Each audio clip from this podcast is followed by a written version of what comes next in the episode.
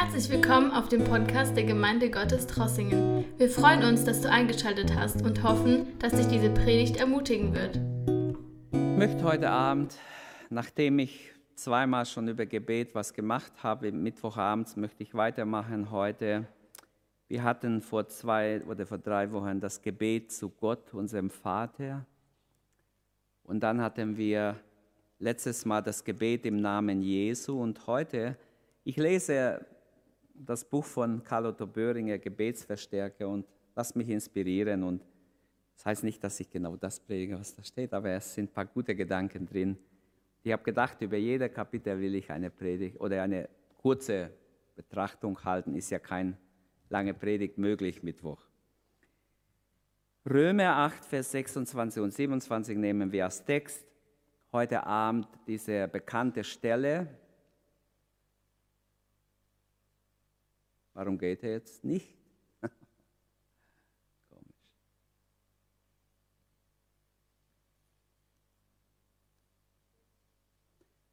Ja, jetzt habe ich es in weiß gemacht, ist noch schlechter. Ich habe gedacht, besser wie schwarz. Aber Lesen wir Römer 8, 26 und 27. In gleicher Weise aber nimmt sich der Geist unsere Schwachheit an, denn wir wissen nicht, was wir eigentlich beten sollen der Geist selber jedoch tritt für uns ein mit wertlosen Seufzern. Er aber, der die Herzen erforscht, er weiß, was das Sinnen des Geistes ist, weil er den Willen Gottes gemäß für die Heiligen eintritt. Ich möchte ein paar Gedanken zum Gebet mit der Hilfe des Heiligen Geistes es gibt Gebet auch ohne Mitwirken des Geistes. Man kann einfach rein beten, rein verstandesmäßig, was ja auch ein Gebet ist, aber es ist manchmal auch sehr leer und trocken, unser Gebet. Und ich möchte zeigen, dass der Heilige Geist als Beistand uns im Gebet beistehen will. Er will uns inspirieren, treiben. Selbst wenn wir nicht wissen, was wir beten sollen, er will uns zu Hilfe kommen. Dann gibt es sogar als drittes die übernatürliche Dimension im Gebet, wo der Geist Gottes uns salbt. Ich weiß nicht. Jetzt, Dankeschön. Wo der Geist Gottes uns salbt und gebraucht, geh einfach weiter. Warum kommst du zurück? Jetzt. Ah, jetzt geht er noch. Neu, jetzt spielen wir ein bisschen, bis es klappt. Als drittes habe ich gesagt, die übernatürliche Dimension im Gebet auch das ist etwas Besonderes, wenn Gott plötzlich uns mitten im Gebet zu Hilfe kommt durch den Heiligen Geist. Ich möchte so Beispiele zeigen und äh, dann die Entschiedenheit äh, zu beten, mit Entschiedenheit beten, vielleicht als vierter Gedanke. Gehen wir dann einfach äh, zu erster Gedanke, äh, Gebet ohne Mitwirken des Geistes. Man kann als Kind in einem christlichen Elternhaus aufwachsen und äh, auswendig gelernte Gebete einfach sagen. Man kann auch selbst eigene Gebete so lernen. Und wir wissen, es ist ein Unterschied, ob ein Gebet von Herzen kommt und Gott uns wirklich berührt oder ob es nur so einfach abgeleiert wird. Viele fromme Menschen können verschiedene Gebete sagen. Als ich klein war, musste ich immer wieder ja bei Tageslicht äh, Hausaufgabe machen, weil abends ist oft Strom ausgefallen und wir hatten eine Petroleumlampe und die hat man äh, immer bereit gehabt, wenn irgendwie Strom ausgeht, dann sofort anzünden, damit wir sehen, oder selten hatten wir auch eine Kerze, aber ich glaube, das gab es damals nicht so oft wie heute. Ähm, also, warum sage ich das? Ähm, es ist ganz wichtig, dass der Heilige Geist bei uns nicht fehlt. Wenn Strom ausgeht, das ist so, wie wenn der Heilige Geist fehlt. Wenn ein leeres Gebet nur so geleiert wird, ohne Inspiration vom Heiligen Geistes. Erkennst du heute Abend, wer große Bedeutung die innere Stromversorgung hat, dass wir wirklich mit Gott verbunden sind, dass Gott uns inspiriert. Ohne den Heiligen Geist geht wirklich nichts. Und ohne Sündenerkenntnis, ohne Buße, ohne Umkehr, Erneuerung, Wiedergeburt und so weiter geht nichts. Ich habe gelesen äh, von einem jungen Mann, der hatte Leukämie, der wusste, er hat nur noch ein paar Monate Zeit zu leben, aber er hatte einen ganz guten Freund, der war nicht gerettet, er war gerettet. Und er hat einfach klar, auch für die Heilung haben sie gebetet, aber er, er hat gesagt, mein Ziel ist, ich will unbedingt, dass mein Freund sich bekehrt. Und schaut, äh, man könnte ja sagen, der junge Mann hat so eine schwere Not, eine Krankheit, er kann sich ja im Kreis drehen und ständig für sich beten, dass Gott ihn heilt. Oder dass Gott mit ihm ist, weil er ja so am Ende ist und Leukämie hat und weiß, ärztlich ist nichts zu machen, bald wird er sterben. Aber er hat nicht nachgegeben, ständig für seinen Freund intensiv zu beten, bis er sich bekehrt hat. Gehen wir zu zweiten Gedanke, was ich äh, ansprechen möchte, und zwar der Heilige Geist als Beistand im Gebet. Ich will den Vater bitten, sagt Jesus in Johannes ähm, 16, ich will den Vater bitten und er wird euch einen anderen Tröster oder Beistand oder Fürsprecher, wie wir es auch übersetzen, je Luther übersetzt mit Fürsprecher oder mit Tröster, er befällt er wieder ein anderes Wort, vielleicht schlachte sogar ein anderes Wort. Ich will euch ein Tröster geben oder Beistand oder Fürsprecher, alle drei würden gehen dass er bei euch sei in Ewigkeit, den Geist der Wahrheit, den die Welt nicht empfangen kann. Gemeint ist mit Welt die Ungläubigen, die noch nicht gerettet sind, ganz klar, aus dem Zusammenhang. Wie soll ich äh, die Bedeutung dieser Worte verstehen? Der fleischliche Mensch kann also trotz fromme Gebete oder auswendig gelehrte Gebete, trotz fromme Lebenswandel, den Heiligen Geist nicht empfangen. Etwas fehlt. Die Welt kann ihn nicht empfangen, sagt Jesus. Aus diesem Grund bleiben auch viele Gebete unerhört, wirkungslos, weil sie einfach nur im Fleisch gesprochen werden. Und darum betont Jesus in Johannes 4, als er mit der Frau am Brunnen spricht, es kommt die Zeit, und die ist schon jetzt, in der die wahren Anbeter den Vater anbeten werden, im Geist und in der Wahrheit. Denn auch der Vater will solche Anbeter haben. Gott ist Geist und die ihn anbeten, die müssen ihn im Geist und in der Wahrheit anbeten. Was ist hier eigentlich unter dem Ausdruck im Geist beten zu verstehen? Ich glaube, es hat mit meinem Zustand, mit unserem Zustand des Herzens zu tun. Es hat zu tun damit, dass der Heilige Geist zu Triebfeder, zu Quelle, unser Gebete geworden ist. Es gibt so ein schönes Beispiel aus der Geschichte. Äh, Niccolo Paganini, das war der berühmteste Geigenspieler, wenigstens nach dem, was ich weiß, alle Zeiten. Er hat 1782 bis 1840 gelebt. Und er war, man hat gesagt von ihm, er, er beherrscht die Geige so, wo er, wo er Konzerte gab, sind viele, viele Menschen zusammengekommen. Und eines Tages hat er sich vorbereitet auf ein Konzert und er stand schon vorne an der Bühne und viele, viele Menschen sind gekommen. Und als er die Geige nahm, hat er gemerkt, dass seine alte, wertvolle Meistergeige geklaut wurde und eine ganz billige Geige hat man ihm hingelegt dafür. Und normal, ich weiß, wie manche reagieren würden, die würden sagen, ich kann mit dem kann ich nicht spielen. Aber in dieser Verlegenheit stand er vor, vor das Publikum und hat gesagt, meine Damen und Herren, ich werde Ihnen jetzt zeigen, dass die Musik nicht vom Instrument, sondern von der Seele abhängig ist. Und nahm diese Schrott oder diese sehr günstige äh, Geige und spielte damit von ganzem Herzen, spielte so, dass die Menschen total hingerissen waren und ahnten gar nicht, dass es nicht seine Geige war, sondern eine fremde Geige, mit der er zum ersten Mal spielt. Ähm, auf ähnliche Weise möchte ich sagen, will der Heilige Geist aus unsterblichen Menschen inbrünstige Gebete machen.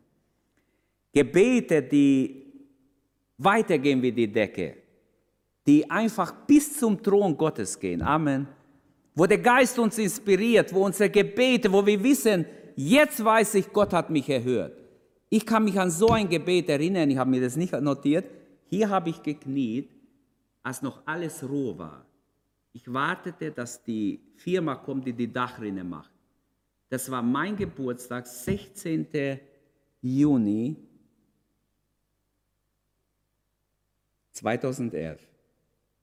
An meinem Geburtstag, ich habe es ganz vergessen, dass ich Geburtstag habe, an dem Morgen. Meine Frau war mit dem Ranger beschäftigt und die kam und kam nicht. Die haben gesagt, um sieben soll ich die Tür aufmachen, weil die hatten ihr Werkzeuge hier drin und Leiter. Die kamen um neun nicht, um zehn sind sie noch nicht gekommen. Irgendwann halb elf sind die gekommen. Und ich saß da und kein Mensch war da. Und damals hat mein rechte Knie sehr wehgetan. Und ich weiß, sie haben mich hingekniet hier und habe hier gebetet. Da war noch nichts mit Teppich und so, es war alles noch roh. Und ich habe einfach gebetet, Herr, du siehst, die Gemeinde ist fast fertig, was ist mit meinem Knie? Ich habe oft gebetet dafür. Und ich habe so empfunden, als ich dann aufstand, ich habe echt so empfunden, ich kann euch nicht erklären, das hatte ich schon manchmal so gehabt, wo ich empfunden habe, jetzt hat mich Gott erhört. Ich habe so einen tiefen Frieden gehabt, Gott hat mich erhört. Und an dem Abend hat Gott mich geheilt. Ich war in Bad Dürheim und Samuel hatte ein prophetisches Wort, sofort war ich geheilt. Und ich will das zur Ehre Gottes sagen. Es ist ein Unterschied, ob ich rumjammere und sage, ja, ich kann nichts machen. Unsere Gebete müssen irgendwo von Gott inspiriert werden. Dann gehen sie bis zum Thron Gottes. Und wenn der Heilige Geist unser Gebet beflügeln kann, wenn er uns Freudigkeit geben kann, Sieg geben kann, Glauben geben kann. Zum Beispiel lesen wir die Worte des Apostels Paulus in Römer 8, Vers 14 und 15. Wer der Geist Gottes treibt, die sind Gottes Kinder. Denn ihr habt nicht einen knechtischen Geist empfangen, dass ihr euch abermaß fürchten müsstet, sondern ihr habt einen kindlichen Geist empfangen, durch den wir rufen, aber lieber Vater, preis dem Herrn, dass wir nicht einen irgendeinen Geist, sondern einen kindlichen, nicht einen knechtischen, einen kindlichen Geist. Kann man die Bedeutung des Heiligen Geistes zur Verstärkung und Erhörung unserer Gebete noch klarer ausdrücken. Ich finde, Paulus hat es hier sehr klar ausgedrückt. Die sind Gottes Kinder, die vom Heiligen Geist äh, getrieben sind oder inspiriert sind, die Gottes Geist anrühren kann, die eine Sehnsucht in sich haben, dass sie nicht einfach rein menschlich unterwegs sind, sondern der Heilige Geist möchte uns im Gebet inspirieren. Es ist ein, ein ganz wertvolle, unentbehrliche Hilfe beim Gebet, auf die wir unter keine Umstände verzichten können. Also es ist ganz wichtig, dass der Heilige Geist uns beisteht im Gebet. Gehen wir einen Schritt weiter. Ähm, die übernatürliche Dimension im Gebet. Manchmal drängt uns der Heilige Geist zum Gebet, ohne dass wir den genauen Grund dafür wissen. Aber wir sind in solch einer gedrückten Verfassung, vielleicht, dass wir gar nicht beten können oder gar nicht wissen, was wir beten sollen. Oder irgendwie, wir wissen nicht, was wäre richtig jetzt zu beten. Dann dürfen wir uns ganz auf die Worte unseres Textes stützen. In gleicher Weise aber nimmt sich der Geist unsere Schwachheit an. Wenn wir nicht wissen, was wir beten sollen, aber wir gehen trotzdem ins Gebet und geben uns Gott hin. Plötzlich der Heilige Geist weiß, was dran ist. Er weiß, wo Not ist. Er weiß, wer in Not ist. Und ich weiß von Leuten, die für jemanden beten mussten und haben nachher erfahren, der war in höchster Gefahr. Oft ist es schon passiert. Und es gibt Beispiele, die zeigen, wie der Heilige Geist in Gefahrensituationen hilft. Auch in der Mission hören wir, ich habe schon viele Beispiele gelesen, wo Menschen überfallen werden sollten. Und da waren Soldaten oder da waren Engel um sie. Und die Räuber hatten Angst, die haben sich zurückgezogen. Irgendwann kommt es dann doch raus, die erzählen es weiter. In Malesien musste eines Tages mussten zwei Missionare mit einem Ochsenwagen in die Stadt gehen und ja, sie haben auch Geld abgehoben und sie haben einiges holen müssen und sie sind einfach nicht nach Hause gekommen bis abends. Sie mussten unterwegs übernachten. Und als sie ja, sie haben sich hingelegt auf freiem Feld und haben einfach Gott um Hilfe gebeten und haben, sind eingeschlafen. Und nachdem sie heimgekommen sind und alles okay war, eine von ihnen war sogar ein Arzt, der Missionar, und einige Wochen später kommt ein Mann zu ihm, zu diesem Arzt, auf die Station. Er hat ja so eine Station, wo er Leute umsonst behandelt und schaut dem Missionsarzt genau ins, in die Augen und sagt, ich habe sie schon mal gesehen. Und auf, den, ja, auf diese Sache, er hat jetzt nichts gedacht zuerst dabei. Und er sagt, ja, ich kenne sie nicht, ich weiß nicht, ob ich sie gesehen habe. Doch, ich habe sie ganz genau gesehen. Ich weiß ganz genau. Und dann hat er erzählt, äh, Sie sind doch von der Bank gekommen und wir haben Sie aufgelauert und wollten Sie überfallen. Ich möchte Ihnen sagen, und dann hat er erzählt, wir wollten Sie ausrauben. Und wir wagten aber nicht, weil sie hatten 16 Soldaten mit sich und die waren schwer bewaffnet. Der Arzt hat ihn angeschaut, hat gesagt, was, was erzählt der Mann? Das kann doch gar nicht wahr sein. Ich war nie mit Soldaten unterwegs hat ihm sogar gesagt, ich, ich, ich war nicht bewaffnet, ich hatte auch keinen Soldaten, ich weiß nicht, von was Sie erzählen, wahrscheinlich verwechseln Sie mich. Und der Mann hat nicht nachgegeben, der hat gesagt, doch, 16 Soldaten waren um sie herum, haben genau auf sie aufgepasst, wir haben keine Chance gehabt. Und der Arzt konnte erstmal nicht erklären, ähm, was da wirklich passiert ist.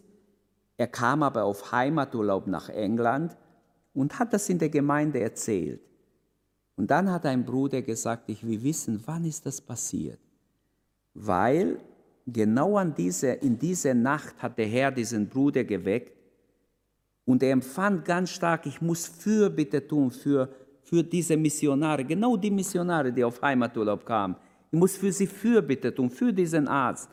Irgendwie ist er in Not. Und er hat sich das notiert.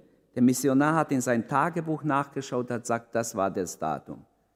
Und er hat gesagt, genau das ist die Nacht, wo Gott mich nicht schlafen ließ. Ich habe in Zungen gebetet, ich habe gerungen, ich habe gekämpft, dass Gott dich bewahrt. Ich wusste, du bist irgendwie in Not. Also, ihr könnt darüber denken, was ihr wollt. Ich habe in den Missionsgeschichten findet ihr laute solche Sachen. Ich habe selber Lehrer gehabt, die nicht einmal pfingstlich waren, in Korntal.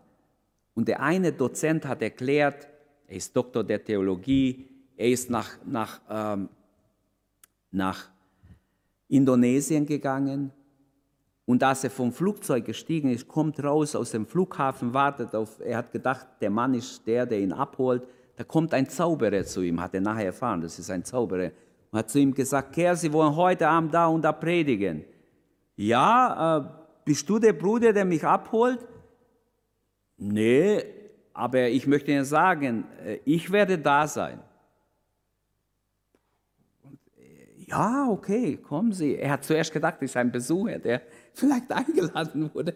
Er hat es immer noch nicht kapiert. Als der Mensch, der ihn abholt, sieht, mit wem er redet, hat sagt, Mensch, pass auf, das ist der gefährlichste Mann hier in der ganzen Gegend. Leute haben Angst vor dem, das ist ganz schlimm. Ja, aber der hat gesagt, der kommt heute. Was? Der soll wegbleiben, das ist ein ganz schlimmer. Anscheinend hat er viele Menschen auf sein Gewissen gehabt, viele Menschen verflucht. Und er hat uns gesagt, in Indonesien hatte ich keine Chance ohne den Heiligen Geist. Er hat später sogar ein Buch geschrieben über den Heiligen Geist. Er hat gesagt, in Deutschland sind manche so klug, Sie wissen alles, sie können erklären, dass die Taufe im Heiligen Geist nicht mehr nötig ist. Aber wenn Sie ein bisschen weitergehen würden, bis nach Indonesien, würden Sie gleich merken, Sie haben keine Chance. Sie werden sofort blockiert und, und lahmgelegt von solchen Zauberern. Also das, ich saß mit ihm am Mittagstisch, hat er uns erzählt. Ich fand es interessant. Auch dieser Arzt musste feststellen aus Malaysia, dass äh, tatsächlich genau die Nacht, wo sie draußen auf dem Feld übernachtet haben und wie der Mann ihnen erzählt hat, sie wollten sie überfallen, aber 16 Soldaten um sie herum waren. Ich wünsche, dass wir viele Erfahrungen machen, die übernatürliche Dimension des Heiligen Geistes erleben. Amen. Also ich möchte nicht angeben, ich habe mal was erlebt. Ich sage nicht, ihr sollt es machen, wie ich es gemacht habe. Ich habe eines Tages, eines Morgens im deutschen Sender gehört, wie Herzinfarkt geschieht. Und die haben erzählt, du hast einen Druck hier auf der Brust und es brennt und, und, und in den Händen die Schmerzen. Ein Arzt hat es genau erklärt, wie äußert sich, damit die Leute sich schnell melden können, sofort. Man muss stehen bleiben, nichts machen, sich nicht anstrengen, sofort den Arzt rufen. Aber ich möchte zur Ehre Gottes sagen, was ich sage. Ich bin auf der Autobahn. Ich fahre auf der Autobahn plötzlich, vielleicht eine Woche später, plötzlich habe ich ganz starkes Brennen, ein Druck und ich spüre mein Herz, wie wenn es platzt. Und ich spüre auch schon die Schmerzen in meiner Hand. Was soll ich machen? Ich habe gesagt, Herr, lass mich sterben. Ich habe überlegt, muss ich mich von jemandem noch entschuldigen? Bin ich mit aller in Ordnung, wenn ich jetzt sterbe? Und ich bin einfach rechts gefahren, ich bin langsamer gefahren und habe überlegt, was soll ich machen? Und ich spürte ein unheimlicher Schmerz. Ich wollte stehen bleiben. Aber es ist ja gefährlich, stehen zu bleiben manchmal auf der Autobahn, selbst auf dem Streifen. Und plötzlich hatte ich eine Eingebung. Hey, im Namen Jesu kann ich diesem Angriff gebieten. Und ich habe angefangen zu beten, intensiv zu beten und gebieten im Namen Jesu, dieser Schmerz muss gehen. Und ob es mir glaubt oder nicht, ich wurde in Sekunden wurde ich frei. Aber es hat erst mal mindestens zehn Minuten gedauert wo ich nicht wusste, wo ich hingehen soll. Kein Parkplatz, wo soll ich hin? Äh, wen soll ich anrufen? Ich habe schon überlegt, äh, weil ich das ja alles vorher gehört habe. Was man hört und sieht, hat Eindruck auf uns. Aber ich habe wirklich Schmerz gehabt. Aber Gott hat mir echt geholfen. Ich möchte ihm danken dafür. Und es sind jetzt schon ein paar Jahre. Ich habe nie mehr was gehabt. Ich danke ihm. Ich möchte damit, deshalb sage ich das, ich habe mir das nicht notiert, das ist mir jetzt eingefallen, auch das andere, was ich gesagt habe. Ich sage es deshalb, habt Mut. Vielleicht kommen unmögliche Situationen, wo ihr gar nichts machen könnt, wo kein Mensch dir helfen kann. Aber Gott durch seinen Heiligen Geist und durch seine Engel können uns helfen. Wir haben keine Ahnung, wie viel Engel uns vielleicht schon gedient haben in, in verschiedene Gefahrensituationen. Aber Gott hat immer wieder eingegriffen, obwohl Satan vielleicht uns fertig machen wollte. Mit Entschiedenheit beten, damit möchte ich schließen. Wie sieht es mit deinem Gebet aus? Bist du entschlossen, entschieden zu beten? Gehören wir zu den vielen, äh, zu den vielen trägen oder gleichgültigen, freudlosen Christen, die nicht mehr beten oder einfach, wenn sie beten, also so beten, dass man wünscht, dass sie aufhören? Oder sind wir entschlossen im Gebet? Sind wir entschlossen zu kämpfen im Gebet? zu sagen im Namen Jesu, ich werde mich nicht einfach, ich werde nicht einfach die Dinge hinnehmen, sondern ich werde kämpfen im Gebet. Paulus sagt, wir sollen kämpfen im Gebet, die ganze Waffenrüstung Gottes anziehen. Äh, dann gilt diese Ermahnung, seid nicht träge in dem, was ihr tun sollt, seid brennend im Geist, dient dem Herrn, seid beharrlich im Gebet. All diese Aussagen zeigen mir, es ist ganz wichtig, entschieden zu beten. Wenn wir beten, dass wir nicht nur so la la la vor uns hin beten, mir nichts, dir nichts, sondern entschieden beten. Ich möchte dir Mut machen, Gott ernstlich zu bitten, Gott wirklich bewusst zu bitten, gezielt zu bitten, dir alle Gleichgültigkeit wegzunehmen, dass du entschieden beten kannst, eifrig, inbrünstig, voll mit Feuer Gottes erfüllt bist. Amen. Es ist ganz wichtig, ich möchte dir Mut machen, Gott ernstlich zu bitten, nicht zu zweifeln. Gott ist imstande, Unmögliches möglich zu machen. In Römer 12, 11 heißt, seid brennend im Geist. Lasst nicht nach in eurem Eifer. Unser Eifer wie immer wieder nachlassen. Lasst euch vom Geist entflammen und dient dem Herrn. Der Heilige Geist ruft uns heute Abend, lasst nicht nach in euer Eifer. Wie sieht's mit dein Eifer aus, mit unser Eifer? Wie sieht es mit unserem Eifer aus? Seien wir ehrlich. Haben wir Eifer für das Reich Gottes, für unerrettete Menschen? Ist dein Herz erweckt für den Herrn?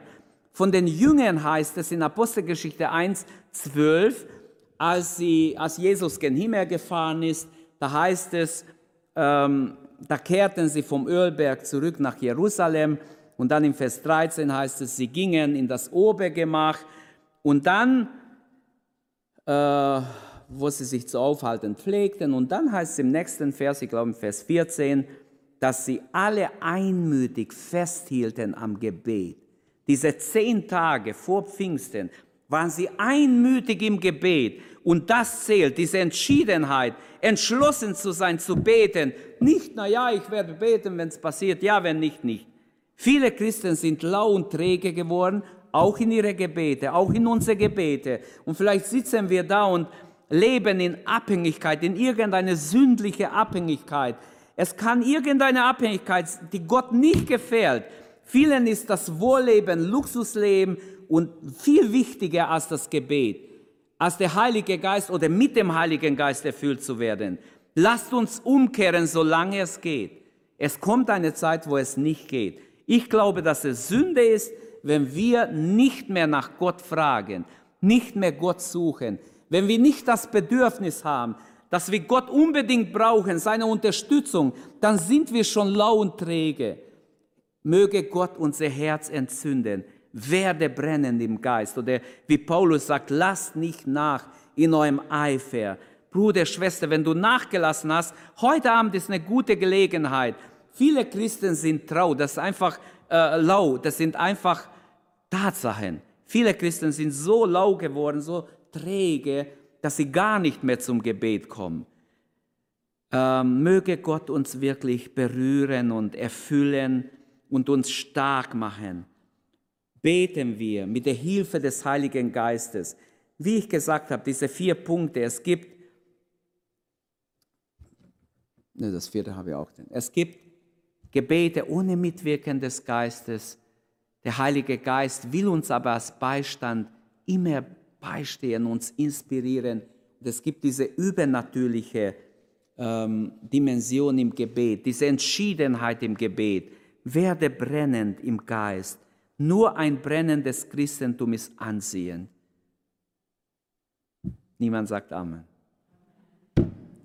Schade. Nur ein brennendes Christentum ist anziehend. Wir alle müssen angefacht werden. Gott wird uns wegen unserer Lauheit eines Tages richten, wenn wir so bleiben. Unser Glaube ist nur ansteckend, wenn es brennend ist. Wenn ich irgendwo war und brennende, lebendige Christen getroffen habe, habe ich mich immer gefreut. So wenn jemand sagt, ich bin auch Christ, aber man merkt gar nichts, ist was anderes kalte, formelle, rituelle Religion gibt es jede Menge, überall in der Welt. Wie können wir das Feuer Gottes entfachen in uns? Denke darüber nach die nächsten Tage. Wie kann Gottes Feuer in mir entfacht werden, zum Brennen gebracht werden? Wie bleibt das Feuer Gottes am Brennen in mir? Achte darauf, dass der Heilige Geist in dein Leben Raum hat. Vieles ist nicht wichtig. Belaste dein Herz nicht mit unnötigen Dingen. Nicht umsonst steht in der Bibel, wenn ihr Nahrung und Kleidung habt, soll es genug sein. Wie oft wollen wir noch alles Mögliche und das belastet uns. Löschen wir nicht seinen Einfluss in unser Leben aus. Lassen wir uns, wie Paulus sagt, nicht, lassen wir nicht nach in unser Eifer. Lass dich vom Geist entflammen. Der Heilige Geist wirkt in uns wie Feuer. Es brennt in unsere Knochen, es brennt in uns, es reinigt, erleuchtet uns. Es möchte den Willen Gottes für uns unbedingt, dass wir nicht zufrieden sind mit weniger als mit dem Willen Gottes. Jesus wünscht es, dass dieses Feuer in uns brennt. Er sagt in Lukas 12 zu seinen Jüngern, ich bin gekommen, ein Feuer anzuzünden. Was wünscht dich mehr? Wünschst du nicht andere Dinge mehr? Was wünscht dich mehr? Als dass es schon brennete. Und das ist jetzt die große Frage. Jonathan, brennt bei dir? Lilian, brennt bei dir? Melissa, brennt bei dir? Ich möchte jeden Einzelnen fragen. Jon, brennt bei dir? Es sollte brennen in uns. Amen. Es sollte so brennen, dass wir es gar nicht sagen müssen, dass es bemerkbar ist. Der Heilige Geist möchte den Willen Gottes hervorbringen in unser Leben. Er will uns die Augen öffnen, damit wir das sehen, was Gott wichtig ist. Jesus wünscht, dass wir so feurig vor ihm stehen.